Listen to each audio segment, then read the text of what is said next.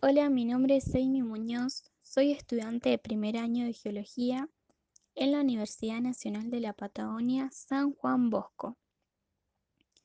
Y hoy me encuentro realizando este podcast con temas desarrollados dentro de la cátedra de Geología General, como lo es la expansión del fondo oceánico, tema central de este audio.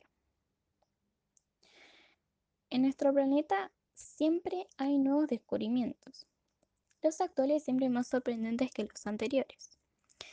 De hecho, las placas tectónicas fueron un descubrimiento increíble en su momento y desde entonces siempre fueron un punto de atención. Ellas demuestran lo dinámico que es el planeta en que vivimos y los cambios que puede sufrir, como por ejemplo la expansión del fondo oceánico. Pero para entender un poco más de la dinámica terrestre, necesitamos rever la teoría de tectónica de placas,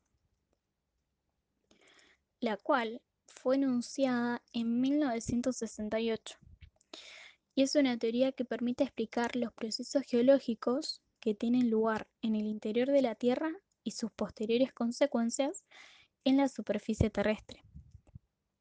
Esta teoría está basada en dos anteriores. Por un lado, la deriva continental y por otro, la expansión del fondo oceánico. En cuanto a la primera, en 1912 Alfred Wegener enunció la teoría de la deriva continental, que le permitió explicar la forma y la disposición de los continentes, como así también el origen de las montañas. Según Alfred, hace unos 300 millones de años, todos los continentes estaban unidos y formaban uno solo, al cual se lo denominó Pangea, y estaba rodeado por un único océano.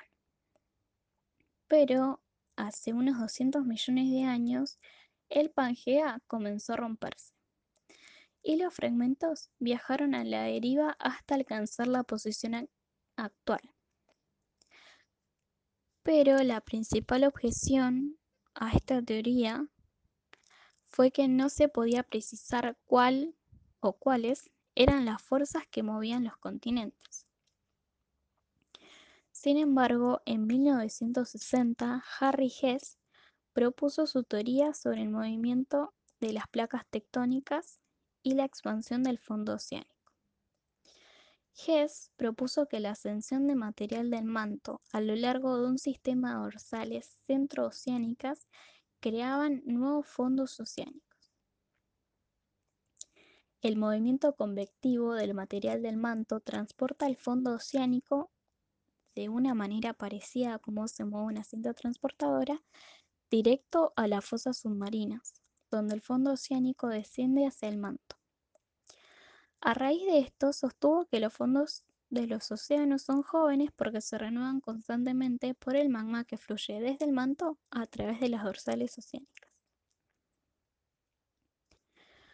La expansión de los fondos oceánicos ocurre precisamente allí, en las dorsales oceánicas, es decir, en aquellas cordilleras submarinas que se extienden a lo largo de miles de kilómetros. Estas surgen en las zonas de contacto submarinas de dos placas divergentes. En otras palabras, en dos placas que se separan.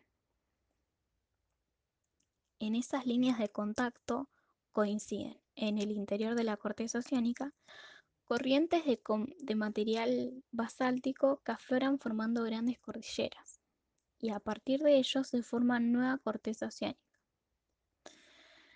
Todo este descubrimiento hecho por Hess ayudó a entender la deriva continental propuesta por Alfred.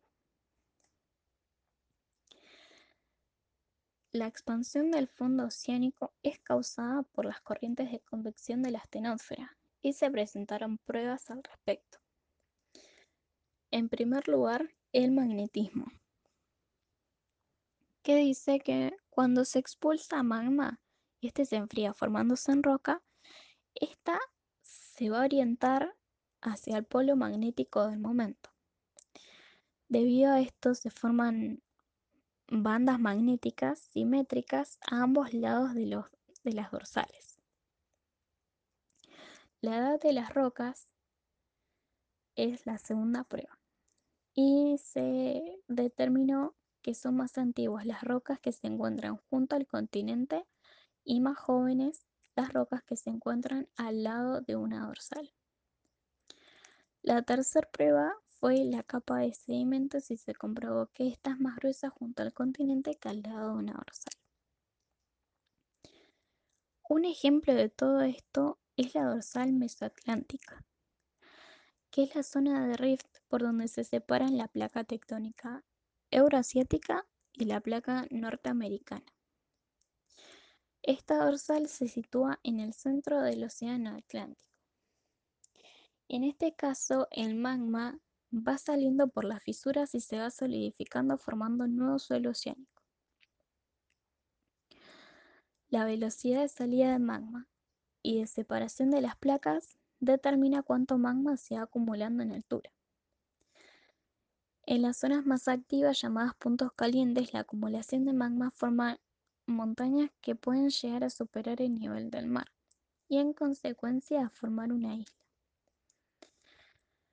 De hecho, Islandia es una isla que se ubica justo en la separación de ambas placas, es decir, justo en el centro de, una, de la dorsal mesoatlántica.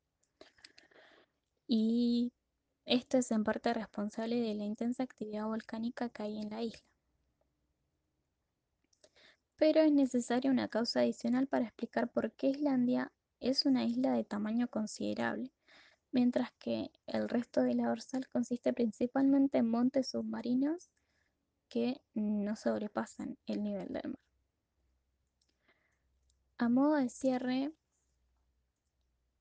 me despido y dejo recomendada una fuente sobre la cual ampliar la información expuesta anteriormente, que sería el libro Ciencias de la Tierra, una introducción a la geología física, sexta edición en este caso, de Tarbuk y Lundgren.